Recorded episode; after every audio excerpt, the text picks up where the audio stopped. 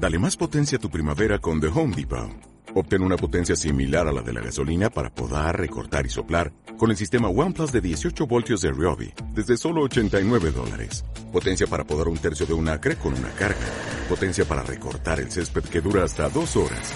Y fuerza de soplado de 110 millas por hora. Todo con una batería intercambiable. Llévate el sistema inalámbrico OnePlus de 18 voltios de Ryobi. Solo en The Home Depot. Haces más. Logras más.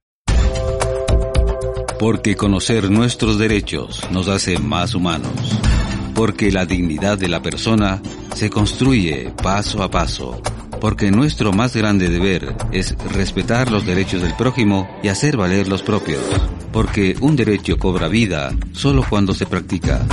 Por todo esto, vamos sembrando dignidad a través de Radio Católica Nacional. Sembrando dignidad. Muy buenos días, queridos amigos. Bienvenidos a un nuevo programa de Sembrando Dignidad con los ojos fijos en él, un programa de la Comisión Ecuatoriana Justicia y Paz. En esta mañana vamos a conversar con un querido amigo de hace muchos, muchos años, Fausto Jaramillo, un eh, eh, querido compañero de trabajo en un primer momento y después un buen amigo para conversar sobre el mundo y sobre la historia, sobre la vida también, fotógrafo, docente, comunicador, experto en televisión, en medios. Bienvenido Fausto, buenos días. Buenos días, Serafín, ¿cómo le va? ¿Cómo ha pasado usted? Bien, bien, bien, muchas gracias y gracias por aceptar esta invitación. Y también compartimos este espacio con Osvaldo Fierro, querido amigo también, miembro de Justicia y Paz, Osvaldo, bienvenido. Buenos días. ¿Cómo va todo? Buenos días, buenos días, amigos, amigas. Gracias, Fausto, por aceptar conversar en esta mañana con, con nosotros y compartir también tu experiencia y tu larga data en el periodismo nacional. Gracias, gracias y bienvenido. ¿ah? Gracias, Osvaldo, por la invitación. Por ahí para, como para poner este primer contexto, algo que todo el mundo ha sido marcado por esta pandemia, por este tema del, del COVID-19, la, eh, la, enfermedad que nos ha puesto en, en diferentes realidades y situaciones. Fausto, ¿cómo ha llevado usted todo este tiempo? Bueno, en lo personal, he tratado de cuidarme. Por suerte, como yo ya estoy jubilado, no necesito salir de mi casa. Entonces he tenido la oportunidad de cuidarme mucho. Ya estoy vacunado en las dos dosis. Mi familia también está vacunada. Entonces, en principio, he tenido la suerte de que la pandemia en lo que tiene que ver con salud no ha sido precisamente un mayor problema para mí. Sin embargo, hay ciertas cosas que sí han cambiado en mi vida. Como le decía hace un momento, no he salido. Si llevaban más de un año en las cuales mis salidas de aquí de mi casa son muy esporádicas y por muy expresas circunstancias. No salgo sino cuando realmente tengo necesidad de hacerlo. Pues, por lo tanto, eso, por ejemplo, es uno de los cambios que me ha obligado esta pandemia. Ya no salgo como antes, por ejemplo, a tomar fotos.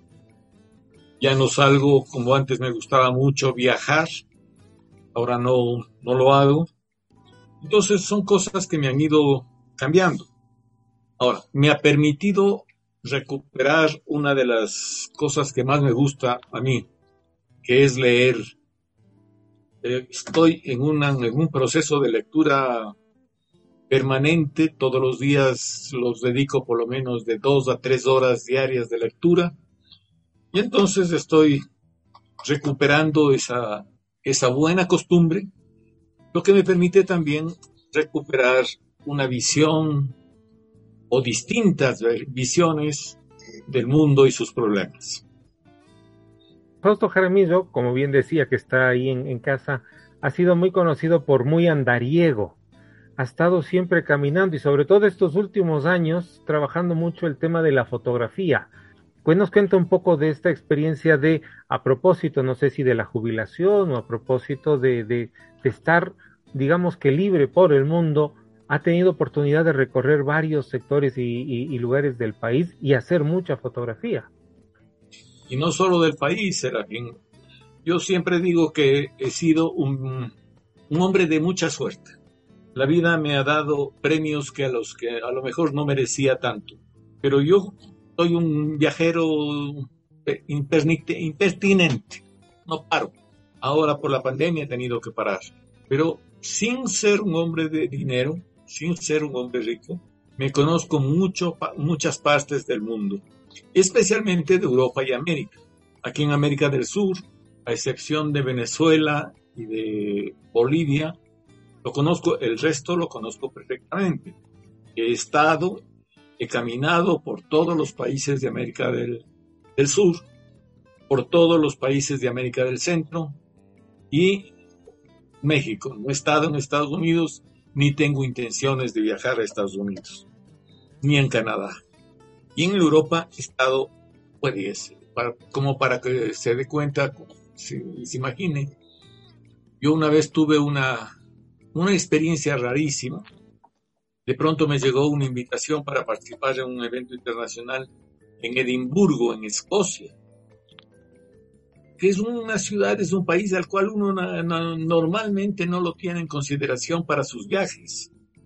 Sin embargo, me llegó la invitación y pasé allá una semana completa en Escocia, llegando a conocer incluso el lago Ness, ¿no? Maravilla, ah, maravilla. Pero viajar, leer, eh, también eh, reportar y tener la capacidad de escribir son condiciones maravillosas de la vida, Fausto. ¿Cómo, cómo se ha ido eso engranando en tu vida y qué satisfacciones has, tenido a lo largo de tu trayectoria? Bueno, yo comencé mi vida profesional cuando estudiante de la Universidad Central del Ecuador, trabajando en la Casa de la Cultura. Y ahí ya me ligué al mundo del cine. ahí había el Cine Club de la Casa de la Cultura, que éramos hermanos de trabajo con el Cine Club de la, de la Universidad Central, donde tenía su lugar de trabajo Ulises Estrella. Ahí trabajé alrededor de un año y luego tuve una propuesta de trabajo para un canal que se abría en Quito, que era el canal Televisora Nacional, ahora conocido como Ecuavisa. Entonces ahí me ligué ya directamente con la imagen. La imagen fue mi primer, mi primer amor, entonces estuve trabajando la imagen casi, casi alrededor de 20 años. El último trabajo que tuve de, con relación a la imagen fue en CIESPAL, donde fui director del departamento de radio y televisión. Saliendo de ahí, tuve que dedicarme un poco más, con más fuerza a la parte académica, profesor universitario, y en esos años, tanto en, lo de la televisión como en los años de la academia, viajé bastante. Realmente viajé fundamentalmente, ¿no? Por ejemplo, de CIESPAL como director, salimos a dar cursos en, Asunción, Paraguay, eh, viajé a unas dos convenciones internacionales en Argentina, viví dos años en el Brasil, tuve unos ocho meses en Chile, en fin, se dieron varias condiciones. Pero luego ya, la parte académica, ya la última parte de mi vida, trabajé para una fundación alemana, lo que me permitió por segunda ocasión darme una vuelta completa al Ecuador. Realmente visité todo el país, todo, todo el país, excepción de Galápagos. Galápagos lo conocí más bien en título personal allá por el año 77, me parece. Y de ahí no he vuelto a Galápagos. Supongo que por las condiciones no habrá cambiado mucho Galápagos, debe ser, seguir siendo lo mismo. Pero bueno, ahí conocí todo el país, viajé por todos los países, simplemente para poner en evidencia una cosa Estoy seguro que ninguno de ustedes habrá escuchado, por ejemplo, hablar de Palanda. Tú sí. Me alegro, Osvaldo. No sé si conoces también Zumba. Está en la línea que va la, eh, por Zamora, ¿no? No sé si conoces desde el puesto Carmen, acá en el norte. La, misión de los, de los carmelitas estaba por ahí al norte. no sé si conoce eh, Tobar Donoso, Carchi, en, el, ¿no? en, el, en el Carchi.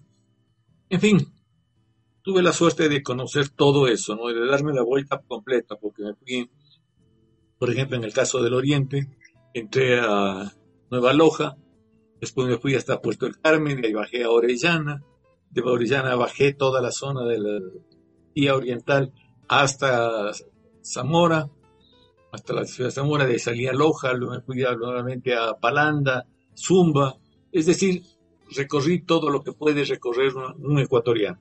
Lo recorrí. Y, Fausto, ¿y cómo eran esos recorridos? eh, yo trabajé para una fundación que tenía unos cursos y era financiado por una otra fundación alemana.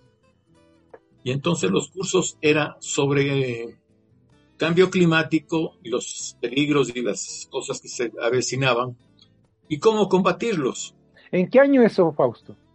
Entre el 2012 al 2014, dos años. A, a finales del 2014 yo ya me separé de la fundación y ya me jubilé. Seguí viajando, porque me encanta, me sigo siendo Pata caliente, pata, pata caliente. caliente, pata caliente. Entonces he seguido tomando fotografías, tomando notas, para que tengas una idea, tengan una idea.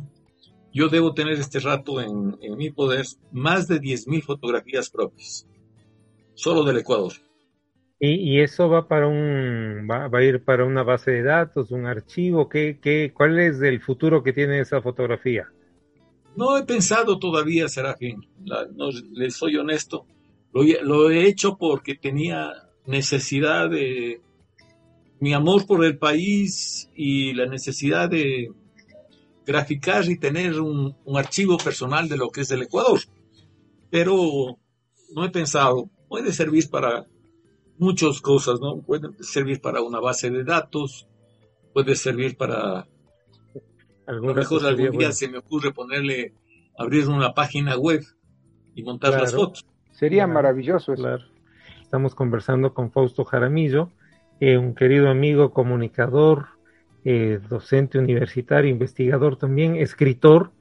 Pero eh, empezó usted contando su experiencia en la televisión. Yo me acuerdo haberle escuchado alguna vez que usted trabajó o fue parte de, de lo que era el canal de Ichimbía, el canal 6, con anécdotas además. ¿Cómo, cómo, No, no, cómo no, no, no, no. historia? Yo no fui parte de eso, no fui parte de eso, pero sí fui uno de los espectadores de aquellos años, que creo que quedamos muy pocos ya aquí, en ese, de espectadores de ese canal. Más bien lo que pasa es que en, en los círculos periodísticos se cuentan muchas anécdotas, varios compañeros con, que trabajaban por ahí cuentan anécdotas y uno les escucha y aprende, ¿no? Como por ejemplo que en una de estas revueltas típicas que había en esa aquella época de la presidencia de la República, tumbaron a un presidente y quienes decidían quién sería el, próximo presidente encargado o presidente interino, como quieran llamarle, se reunieron en el Ministerio de Defensa y desde ahí lanzaban como globo de ensayo los nombres de los posibles candidatos. Y entonces la televisión ahí recogía ese nombre y lo lanzaba al aire.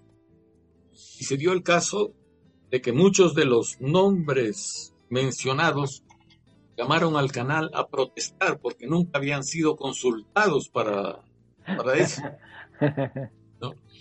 Y otros llamaban a protestar porque eh, en su criterio no debería ser fulano de tal, sino que debería ser fulano de tal. Que si este, que sea aquel otro, lo que quiera. Y mientras tanto, los que estaban reunidos allá en el Ministerio de Defensa escuchaban al canal e iban tomando nota de los posibles candidatos a, a gobernar el país. Fue la primera experiencia de la incursión de la política de parte de un canal de televisión. Osvaldo. Sí, yo le iba a preguntar a, a, Fausto justo de la incidencia, ¿no es cierto?, de la imagen y de la televisión eh, que ha ido increciendo, diríamos, ¿no es cierto?, en, en el público a nivel nacional a fuerza de los noticieros, etcétera, etcétera. Pero ¿cuál es la diferencia entre aquellos noticieros cuando empezó el, el canal del cerro, ¿no es cierto? Que estábamos hablando hace un rato a, eh, la actualidad. Yo veo que muchos noticieros, por ejemplo, dan algo de noticia política, pero ya todos los noticieros están cayendo en crónica roja. ¿Cuál es la, la visión de un hombre con años de experiencia ya que ha hecho también mucha labor en, en, esa, en esa línea y en esa vía, Fausto? Bueno, la más grande transformación es a nivel tecnológico. Las transmisiones que se hacían de las noticias en aquellos años eran realmente muy primarias, ¿no? muy primitivas. Más o menos era un poco trasladar la radio a la televisión. No tenían capacidad de imagen para graficar o para grabar entrevistas o lo que sea. Que hoy en actualidad eso es absolutamente diario, cotidiano. Los equipos se han reducido de tamaño, se han reducido de peso y entonces ahora resulta fácil hacer ese tipo de, de trabajo.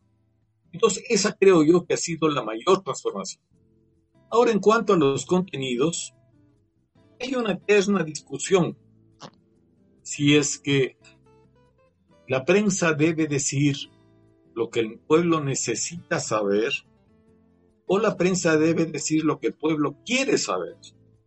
Es decir, la diferencia es entre el quiere y necesita saber y debe saber. Y entonces, lastimosamente, lo más fácil es caer en el amarillismo a pretexto de que eso es lo que quiere el pueblo saber. Esa es un poco la filosofía que se esconde detrás de eso, ese amarillismo que tú llamas. Porque hay estudios de teoría, de teoría periodística que dice que el primer interés que tiene la gente por saber o por, por lo cual busca las noticias tiene que ver con la, con, eh, con la sobrevivencia. Quiere saber qué es lo que pasa a su alrededor y cómo sobrevivir en ese alrededor, en ese ambiente que que le rodea. Y claro, si es que estamos como ahora viviendo en un ambiente de tanta violencia, violencia hasta, llamémosle, hasta mortal, letal, una violencia por otro lado gratuita y en otro lado bien pagada. Entonces, quiero saber si voy a salir a la calle, si me voy a topar con un sicario que esté matando a alguien. Y ahí viene entonces la discusión en los medios de comunicación. Si los medios me tienen que decir lo que debo saber para poder mejorar mi país, o me someto a la tiranía de lo que el pueblo quiere saber para sobrevivir. Y ahí unos caerán en la, respuesta fácil y otros intentarán no hacerlo, ¿no?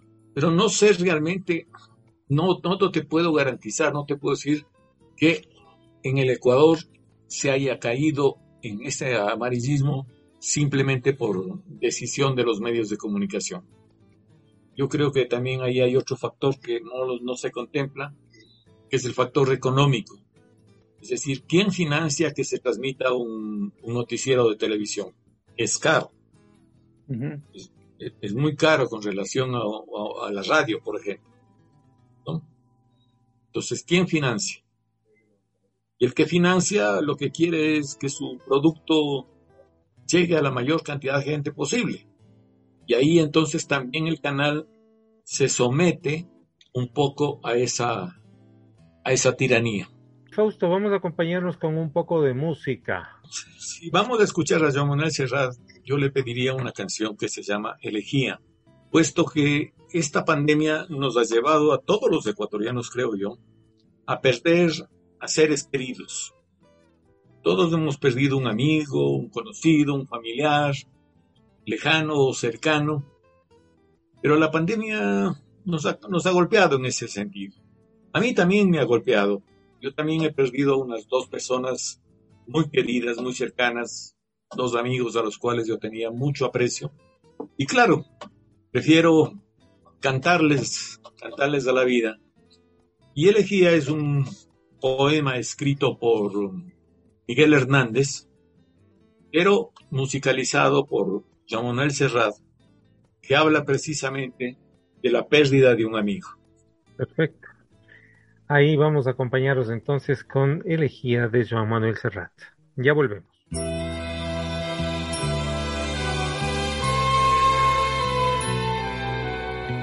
En Orihuela, su pueblo y el mío, se me ha muerto como del rayo Ramón Sigel, a quien tanto quería.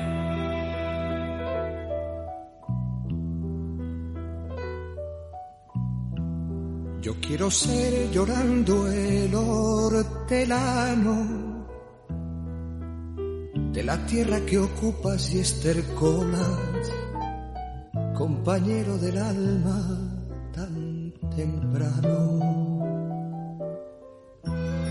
Alimentando lluvias, caracolas y órganos mi dolor sin instrumento a las desalentadas amapolas.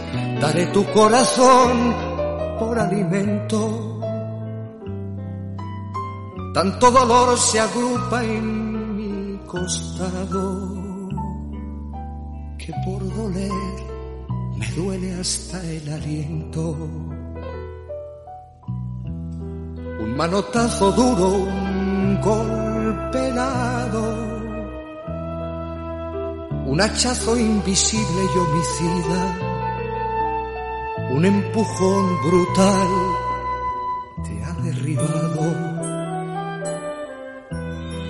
No hay extensión más grande que mi herida.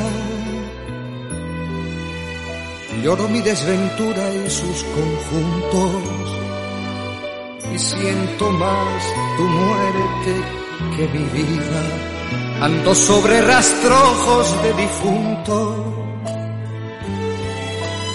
y sin calor de nadie y sin consuelo voy de mi corazón a mis asuntos. Temprano levantó la muerte el vuelo, temprano madrugó la madrugada temprano está rodando por el suelo. No perdono a la muerte enamorada. No perdono a la vida desatenta. No perdono a la tierra ni a la nada.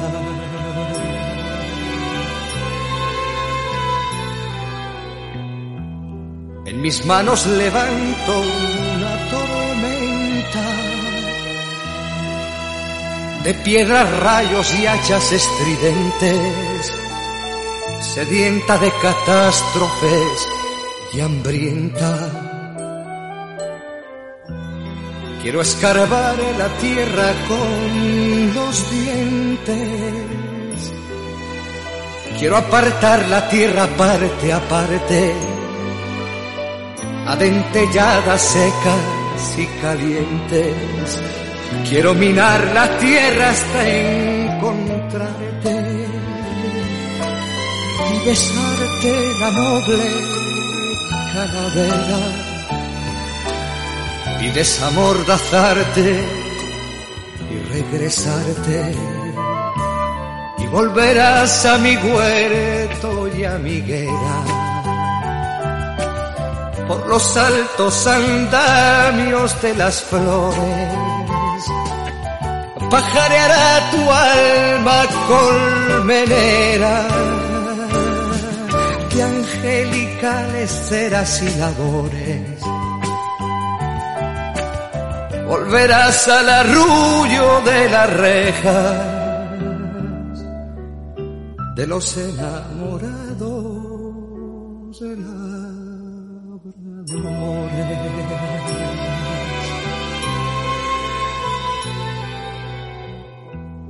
Alegrarás la sombra de mis cejas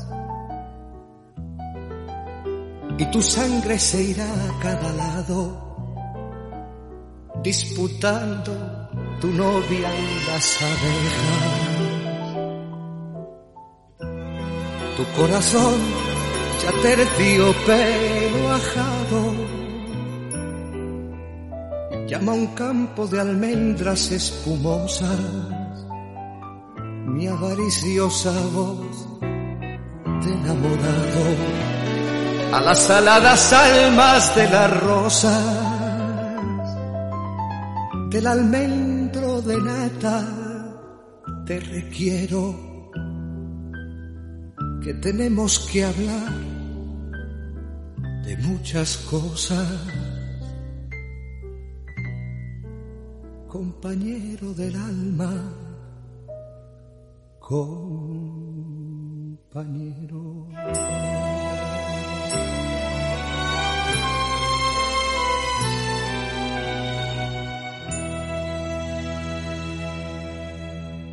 Esto es Sembrando Dignidad. Estamos de regreso y esto es Sembrando Dignidad con los ojos fijos en él, un programa de la Comisión Ecuatoriana Justicia y Paz. En esta mañana vamos conversando con don Fausto Jaramillo Yarobi, comunicador, docente universitario, investigador, viajero, experto y también alguien que se ha dedicado a escribir y escribir varios, varios libros. Fausto, ¿cuántos libros va eh, escribiendo ya y de qué temáticas nomás ha tenido oportunidad de compartir con, con los lectores? Ya llevo siete libros de varias casi todo, casi ninguno es de ficción. Todavía no he escrito lo que estoy escribiendo ahora, que es una novela que ojalá algún rato la termine, termine de escribir. Casi todos mis trabajos han sido más bien de investigación, Investigación de diverso género, por ejemplo, de comunicación, por ejemplo, de historia, por ejemplo, de incluso de literatura. El último que escribí un librito que se llama Chikuna sobre los aportes de los escritores de Imbabura a un tema tan delicado y un tema tan actual como es el indigenismo. Es lo que han escrito los Imbabura, porque ahí hay una serie de cosas que lastimosamente la gente llevada por prejuicios no se adentra dentro de la realidad del tema del indigenismo en el país hay una serie de prejuicios, de sofismas que circulan y que en lugar de aclarar el tema, lo que hacen es ensombrecerlo mucho más y conflictuarlo mucho más. El, tema ciertamente es bastante, bastante complicado. Se han levantado, inclusive por lo que ha sucedido en otros medios de comunicación, poco una serie de voces que han rodado principalmente en lo que son las redes sociales, en donde los, eh, los distintos eh, actores, digamos, han tomado diferentes eh, posiciones. ¿Cómo mira usted el, el factor redes sociales, la influencia que pueden tener, si tienen tanta influencia o, o no? ¿Cómo mira usted eso? supuesto que tienen influencia. El problema no es que tengan o no tengan influencia. El problema es qué tipo de influencia pueden tener. Me explico. Ahora, por ejemplo, en el Ecuador está con uno de los temas que circulan un programa de televisión en el cual se atacó a un líder indígena.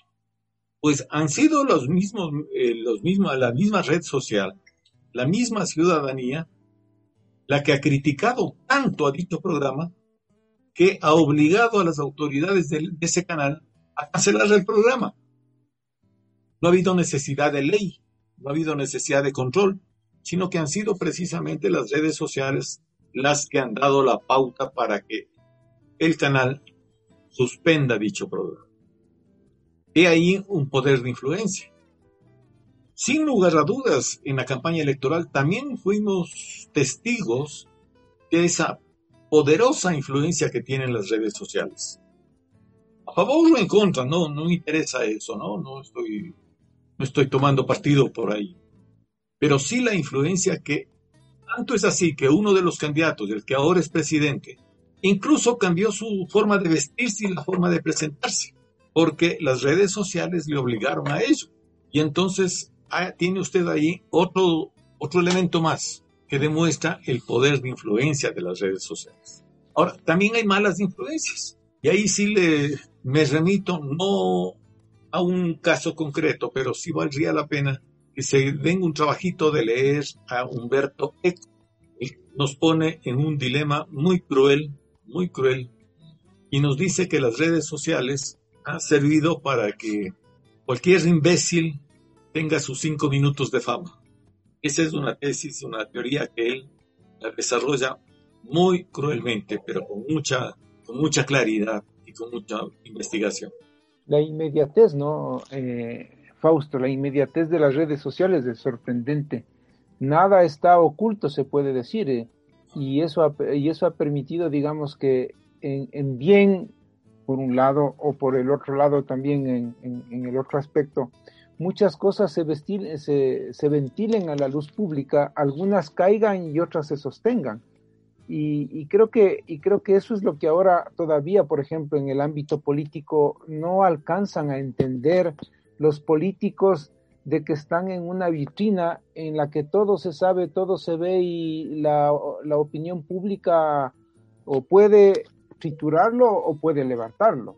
De acuerdo, y además con otro aditamento a lo que tú dices, Osvaldo, la gente que opina en las redes sociales, opina por, lo, por sus criterios, por su ideología, por sus pensamientos, por sus sentimientos y por sus emociones. No todo, la gran mayoría de cosas que se ponen en las redes sociales no responden a una verdad, responden a lo que yo creo, a lo que yo pienso, lo que yo siento, pero no se ha hecho una investigación previa como para decir que lo que yo expongo tiene visos de realidad. Y ese es uno de los problemas de las redes sociales. Yo puedo decir que, por ejemplo, simplemente así poniendo una manera de ejemplo, un señor fue atacado por porque le había cambiado su, su, pelo y su forma de peinarse. Y entonces se le criticaba y se lo decía que por vanidoso, por tal y cual. Resulta que ese señor lo que usaba es una peluca porque estaba tomando unos medicamentos contra el cáncer. Y ese cáncer le había quemado su pelo. Y entonces usaba una peluca. Pero ya la gente le, le denostó. Le descueró. Le descueró por que había cambiado su peinado.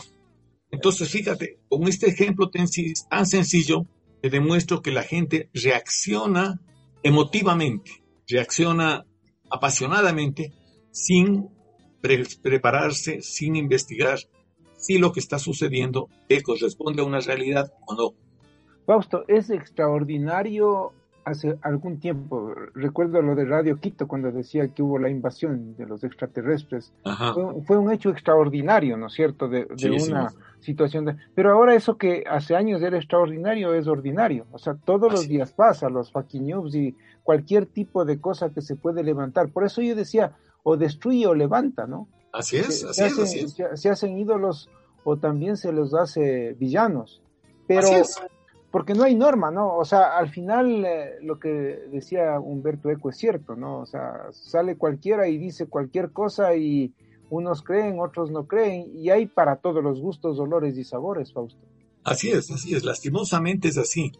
Estamos viviendo una época de transición muy grande, muy profunda, que pasamos de una época en la cual había tiempo para leer el periódico, había tiempo para leer los libros, había tiempo para conversar y discutir, a una época en la que la velocidad electrónica de las redes sociales es tan acelerada, esa velocidad, que no permite un, un análisis, una crítica, no permite, simplemente vamos, pongan, pongan, pongan, pongan, alimenten las redes sociales, alimenten, alimenten y entonces ahí se, se escapan cualquier tipo de cosas, como tú dices, para alabar o para defenestrar personalidades e incluso instituciones. Ahorita mismo yo creo que en el país, por ejemplo, estamos atravesando una de las mayores crisis institucionales del país. La gente ya no confía en las instituciones. A, manera simple, ¿cuánto tuvo de aprobación la asamblea anterior? 4% de, de, de aceptación. Es decir, el país simplemente no aceptaba la institución llamada Asamblea Nacional.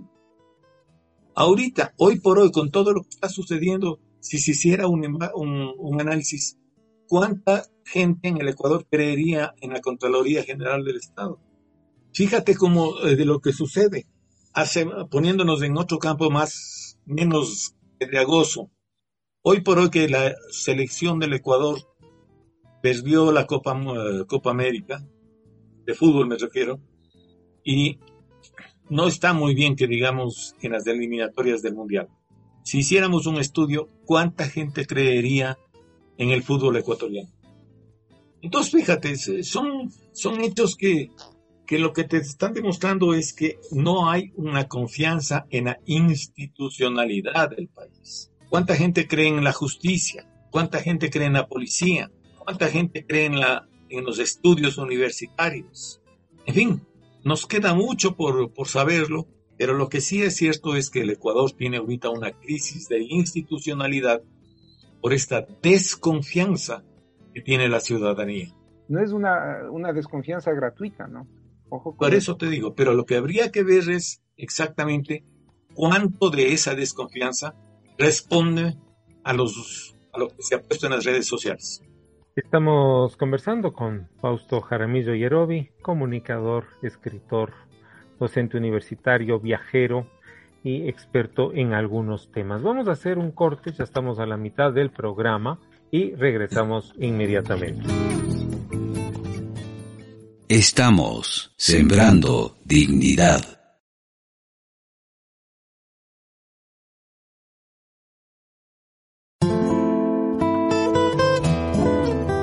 Estamos de regreso y estoy Sembrando Dignidad con los ojos fijos en él, un programa de la Comisión Ecuatoriana Justicia y Paz.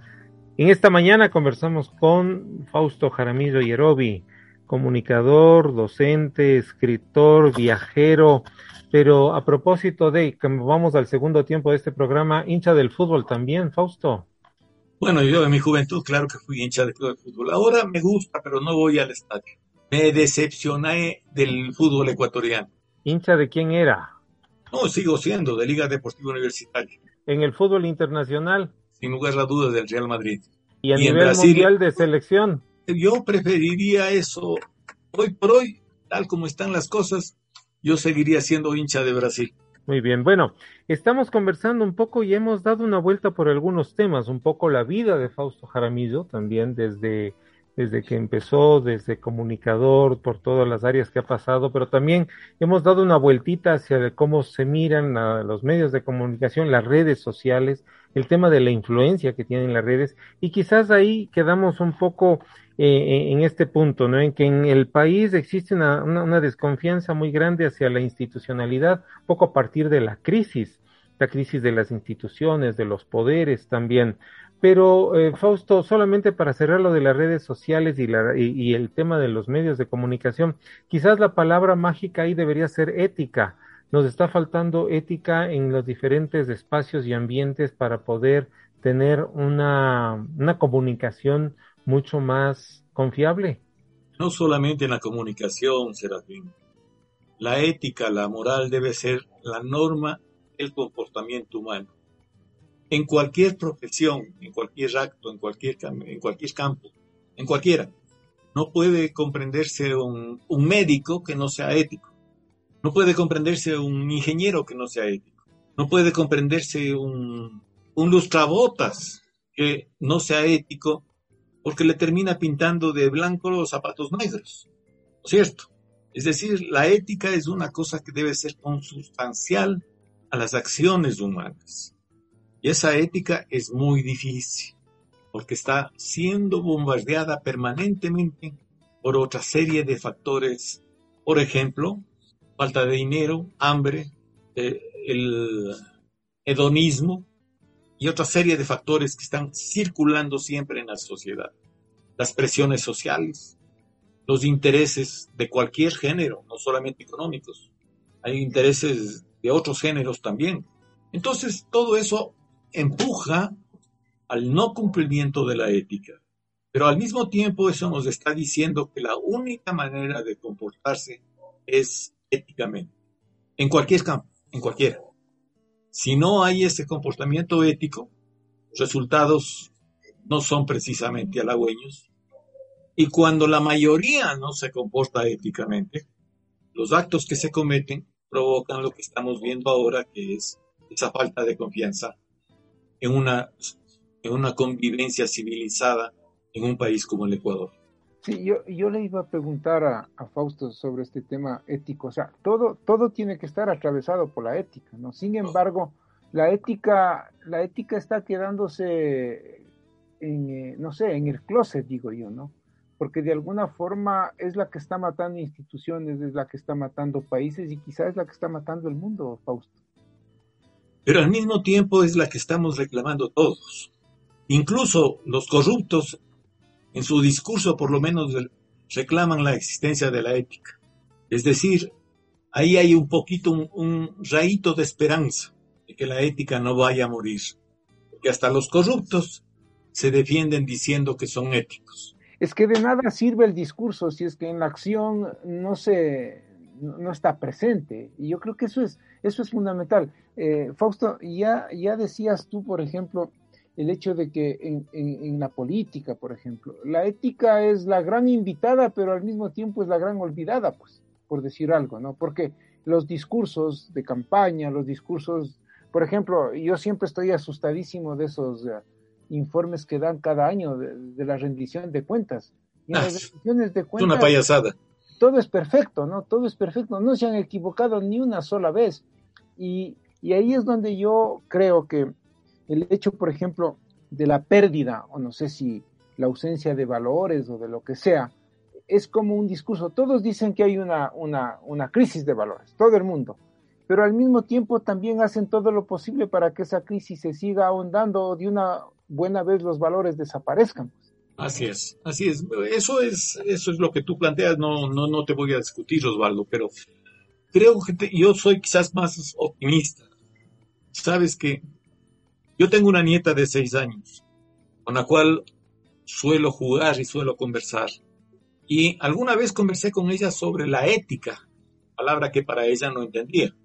No sabía ni siquiera la existencia de esa palabra pero conversé a, nivel infantil, ¿no? Es decir, diciéndole, vea mi hija, cuando usted no haga el deber, tiene que decir a la señorita, a su profesora, no hice el deber por esto o por esto otro, pero no hice el deber. No puede usted mentirle y decirle, señorita, se me quedó en la casa, el deber. Y así, poniéndole ejemplos muy propios de, su edad. Y ella el otro día me dio una demostración. Abuelito, yo soy ético, ético. Yo no quiero mentir.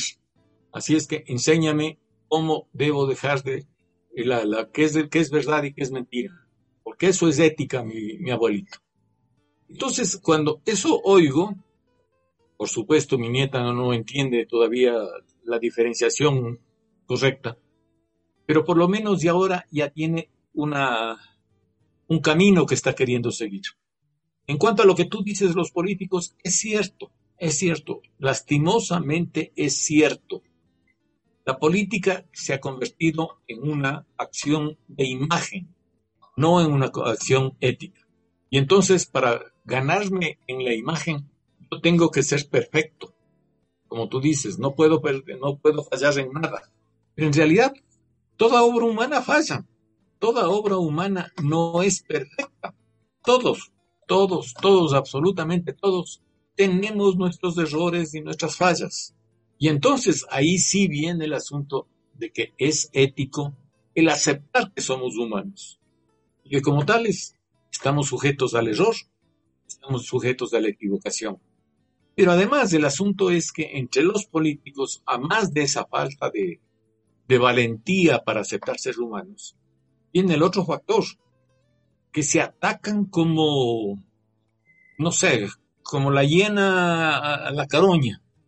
Tienen que hacerle quedar mal al otro. Y entonces ahí viene el juego de las ahora de lo que hablábamos hace un momento, en estos momentos, que es las redes sociales. Entonces, alimentan la, el ataque al otro para cambiarle la imagen y el otro entonces tiene que contestar con la perfección.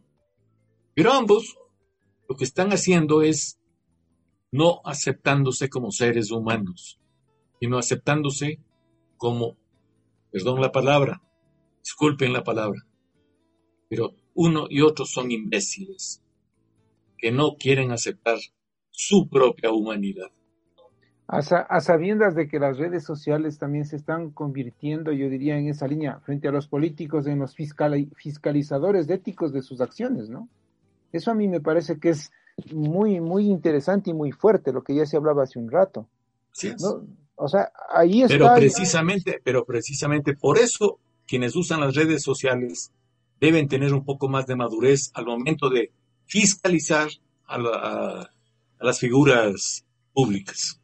Porque ser fiscalizador ético demanda justamente formación, responsabilidad, compromiso y erudición en lo que se está hablando. Hay que hablar de alguna manera con sustento y no soltar cualquier globo de ensayo con el fin de ver qué pasa, ¿no? Así es.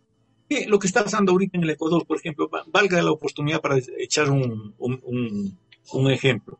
Todos, todas las redes sociales, si tú ves, dicen que el fulano, sutano, mengano, perecejo es un corrupto, es un corrupto y que la, justicia debe meterles a la cárcel este rato.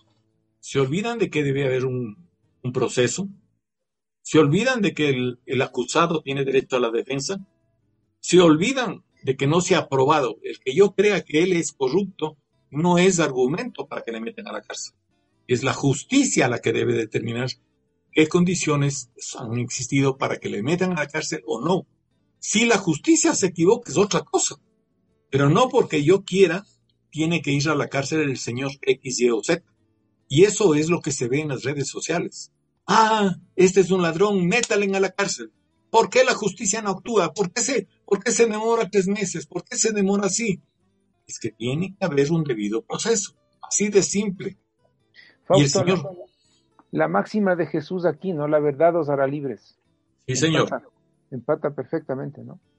Perfectamente. Mira, yo personalmente siempre he creído y he tratado, no sé si muchas veces me habré equivocado, pero yo sí he tratado en mi profesión de buscar la verdad. No digo que la haya encontrado, porque es muy difícil, muy complicada, pero sí he tratado de buscar la verdad. Y si para muchas veces no he tenido esa oportunidad de encontrar la verdad, he preferido callar antes que crear un, ambiente falso.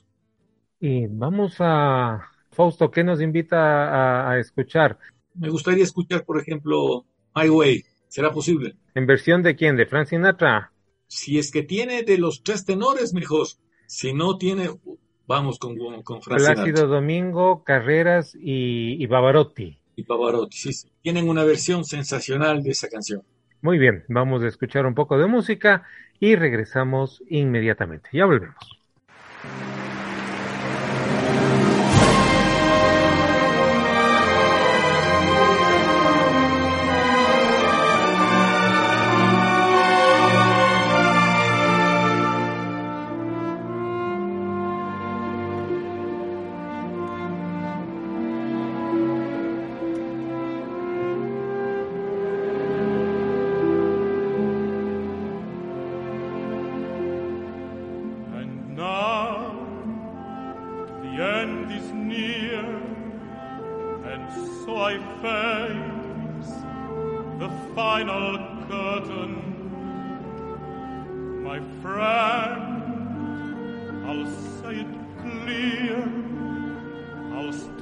Okay.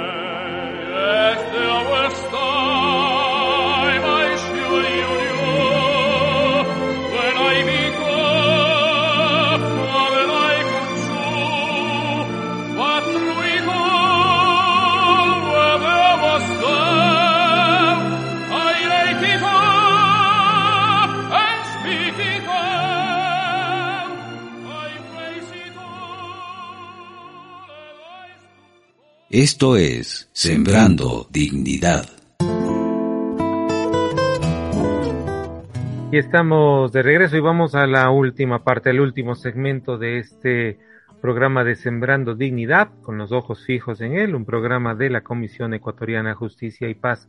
Esta mañana conversando con Fausto Jaramillo, comunicador, escritor, investigador, docente, viajero, y experto en varias cosas y también nos acompaña aquí Osvaldo Fierro. Fausto, creo que hemos hecho una, una vuelta interesante sobre diferentes temas. Quisiera en este último, en este último momento del programa, el que podamos conversar un poco sobre sus libros, pero desde cómo mira usted el mundo, cómo ha cambiado el mundo. Me refiero a, a un libro que es el que más recuerdo, creo que lo haberlo leído, el de prohibido prohibir, ah. ese famoso, esa famosa frase de la década de los 60, ¿no? Y, en el que usted va recogiendo aquello, pero va haciendo otras miradas también del, del mundo. ¿Cómo es mirar el mundo desde este nuevo siglo, desde este año 2021, desde una pandemia hacia atrás? ¿Cómo, cómo sería? Bueno, yo creo que un poco el tratar de responder a las preguntas que creo que todo ser humano se hace alguna vez en la vida, ¿no? ¿Quién soy? ¿Qué debo hacer en este mundo? ¿Qué, qué, qué, qué, qué pasa? No siempre se responde uno esas preguntas, tal vez por miedo, tal vez por no tener los las herramientas suficientes, etc. Pero creo que esa es una incógnita que todo ser humano algún momento determinado se ha planteado. Nosotros pertenecemos a una a lo que se llama la civilización occidental y cristiana, es decir, tenemos de una herencia de nuestras concepciones culturales, desde Alejandro Magno, la Grecia, Roma, etcétera, ¿no es cierto? Y claro, también tenemos la visión del pueblo judío cuando rompe el esquema de los, del politeísmo y nos lleva a un monoteísmo. Esa ha sido nuestra visión, pero esa visión hoy por hoy está en desuso. Ya no pensamos en, en pueblos, Ahora creo que ha llegado el momento de pensar en humanidad. Creo que hay que humanizar a los humanos. Y entonces lo que sucede es que todos los seres humanos, todos los pueblos, han aportado en un momento determinado a la historia de la humanidad. Unos más, otros menos, unos en una forma, otros en otra, unos desde una perspectiva, otros de otra perspectiva, pero el conjunto de todos esos aportes son los que nos han dado en este momento entonces, en ese, en ese contexto, yo creo una teoría de un escritor norteamericano que se llama Alvin Toffler, que pinta la historia como la sucesión de tres olas. Es como cuando estamos en el mar. En una ola entra a la playa, llega hasta el filo de la playa y después empieza a retroceder.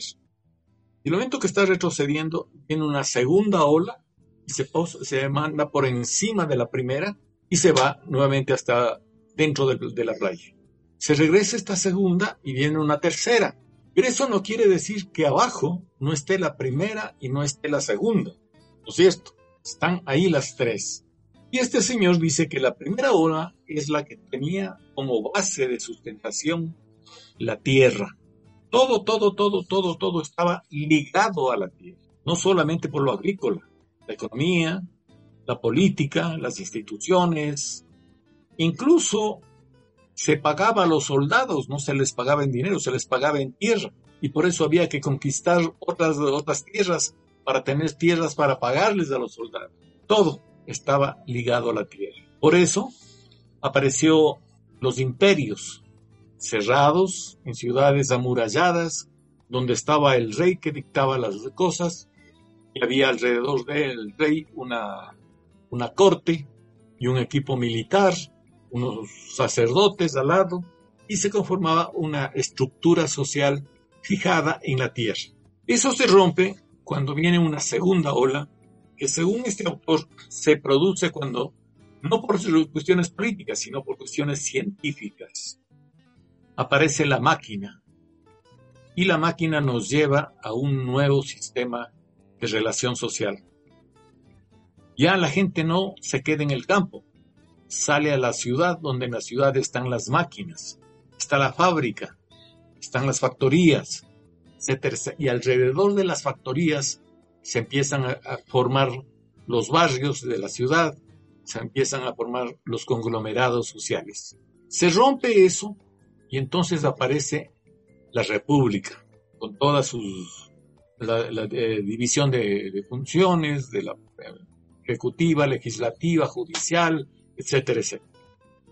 Hoy estamos en una tercera ola a partir de lo que todos conocemos ahora, es decir, la computadora, el Internet, que ha roto todos los esquemas, sobre todo ha roto el tiempo y el espacio. Ahora todo es rápido este rato porque así lo podemos hacer con computadora, este rato. Y el espacio también. Porque después, de, claro, entramos a Internet y yo tengo contacto con Rusia, con China, con lo que sea, a un clic. Mientras que antes para llegar a la China tenía que viajar a la China. Entonces, esto también nos ha roto los esquemas.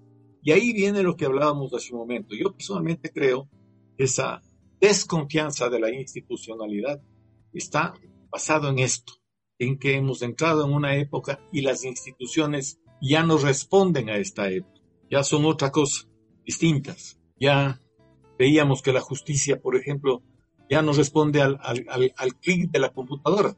Y todos queremos que responda porque vivimos expresados por la velocidad. Ya no responde. Entonces tenemos que buscar otra manera de, de, organizarnos. Entonces yo creería que hay que pensar ahora la humanidad desde esta otra perspectiva, sin perder de base lo que hablamos también hace un momento, la ética moral. No podemos construir si en la base no está la ética no está la moral. Sin eso, cualquier cosa que construyamos se derrumba, se derrumba. Tenemos que mantener esa serie de principios que son fundamentales para una relación sana de nuestra civilización. ¿Cómo le hacemos?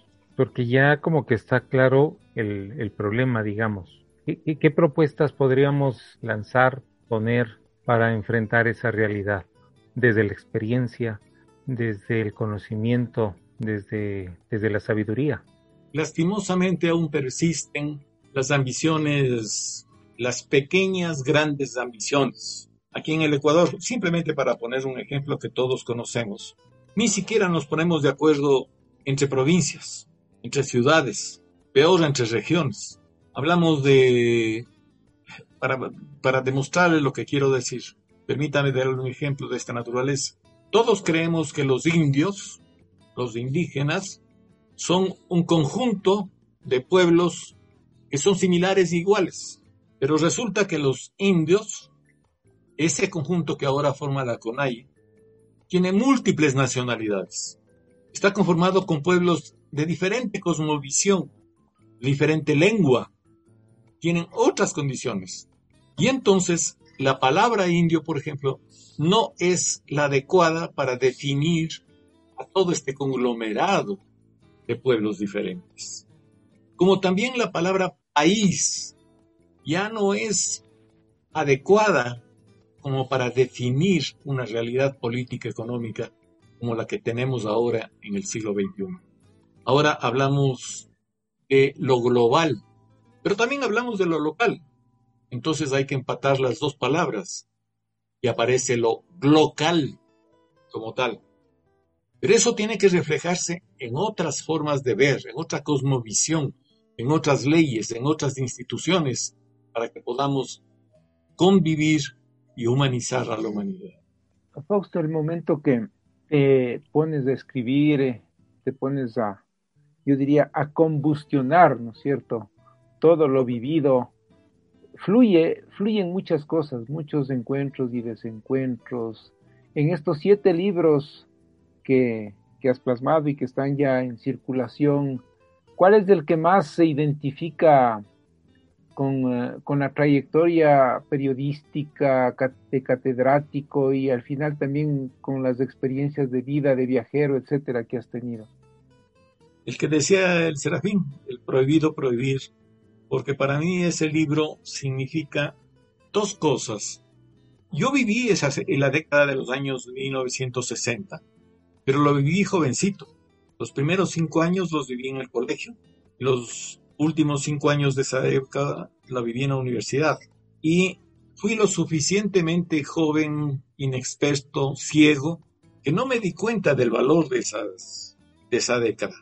Cuando comprendí el valor de esa década me puse a escribir ese libro como un homenaje, porque creo que la década de los, si en general el siglo XX y ahora estos 20 años del siglo XXI, han sido años o décadas muy convulsionadas, violentas, incluso letales en muchas cosas, en que murieron ideas, aparecieron otras, murieron países, aparecieron otros, murieron, y lastimosamente murieron millones de millones de seres humanos. Cuando se firma el, la rendición de Alemania en 1945 en Potsdam, la humanidad no sospechó siquiera lo que sucedía en la psiquis colectiva de la humanidad. Los psicólogos llaman cuando muere alguien que hay que hacer el duelo, ¿verdad? O sea, hay que atravesar una etapa en la que se hace el duelo. Yo creo que la humanidad hizo el duelo desde 1945 a 1950. Unos cinco años de profunda tristeza, de profundo dolor, incluso hasta en la vestimenta. Era una vestimenta gris, oscura, triste, las mujeres con la mantilla tapándoles las caras, los hombres con unas corbatas que les apretaba el cuello así en forma inhumana. A partir de 1960, el 59 para ser más exactos, tiene un rompimiento total de la, de la humanidad. Y la humanidad empieza a ser alegre, empieza a vivir una, una alegría a lo mejor exagerada, pero era contraponiéndose a los 50 años atrás de dolor, de miseria. Y entonces, por ejemplo, no, sí, supongo que sí te has de acordar, Osvaldo, que nosotros los jóvenes nos vestíamos con camisas floreadas. Y pantalón acampanado, ¿no? Y pantalón acampanado, ¿no? Empezamos a oír a los Beatles, empezamos a oír otro tipo de música, había otra alegría, y empieza la humanidad a, a, a forjar otro tipo de cosas. Por ejemplo, hoy por hoy no creo que nadie, nadie no tenga teléfono celular. Creo que es, una, es un aparatito que ha ocupado todo el puesto. En, en esa década de 1960, la década de los años 60, suceden dos hechos. Primero, la llegada del hombre a la luna. Para que llegue el hombre a la luna hubo necesidad de poner un satélite alrededor de la Tierra solo para telecomunicaciones. Y segundo lugar, en esa misma época se da el Premio Nobel de la Química a un investigador británico por los polímeros, es decir, los derivados del petróleo que se hacen plástico. El teléfono celular es la conjunción de las dos cosas, de los polímeros y de la comunicación satelital. Sin esos dos productos de la década de los 60, no tendríamos ni internet ni, ni teléfono celular. Y así empieza uno a buscar y va encontrando cosas extraordinarias. Se da el primer trasplante de corazón, que poco tiempo después el cuerpo lo rechaza. Y entonces, a partir de ese rechazo, se empieza a preguntar la humanidad por qué hay ese rechazo. Y viene el desarrollo de la ingeniería genética, que ahora, ¿cuánto nos ha dado la ingeniería genética? Entonces, ves, es una década que, guardando las distancias, representa para la humanidad lo que el renacimiento fue para toda la historia de la humanidad. Es decir, un renacer, un volver a sentir que estamos vivos. Ahora, reitero lo que sí vuelvo a decir. Hay que recuperar no solamente el, el renacer de la alegría, sino también el renacer de la ética, el renacer de la moral. Fausto, para terminar, para cerrar este programa, ¿qué invitación les daría usted a los amigos oyentes para, para estos nuevos tiempos que nos vienen a la luz de la historia, eh, las tecnologías? ¿Qué, a qué le invitaría al pueblo, a la gente, a los que escuchan? A que vivan la vida con alegría, a que vivan la vida con, con satisfacción, a que enfrenten los problemas con valor, con energía y sobre todo que no se olviden que existe una palabrita que nos debería, debería guiar toda nuestra vida, que es la ética, que es la moral. Si tenemos esos instrumentos, todos los cambios que vengan a partir de ahora, los podremos asimilar y los podremos construir mejores condiciones de vida para nuestros hijos, para nuestros nietos. Gracias, Fausto. Osvaldo, ¿alguna cosa para terminar? Gracias, gracias, Fausto. Bien, muy sabroso conversar contigo, escucharte. Creo que ahí quedan pendientes los fascinantes años 60, ¿no? Y todo lo que ha aportado a la historia y a los cambios de la humanidad. Además, eres un testigo de cargo de todos los cambios vertiginosos que se han dado desde los años 60 hasta acá. Estamos hablando de unos 60 años, pero brutales, diría yo. Nunca antes la humanidad ha cambiado tanto. Muchísimas gracias, Fausto. Te agradezco, te abrazo también y algún rato nos veremos para estrecharnos aunque sea los puños, porque ya no se puede dar la mano. y tomarnos un café. Un abrazo, Osvaldo, un abrazo, Serafín. Muchísimas gracias por la invitación. Gracias. Hasta una próxima oportunidad. Gracias, eh, Fausto. Gracias, Osvaldo, por compartir este espacio. Y Dios mediante nos encontramos la próxima semana. Gracias a todos por escucharnos. Una buena semana para cada uno. Hasta pronto. Sembrando Dignidad llegó a usted para dar un paso más hacia el respeto y la dignidad humana, para hacer de los derechos humanos una práctica diaria. Sembrando Dignidad a través de Radio Católica Nacional.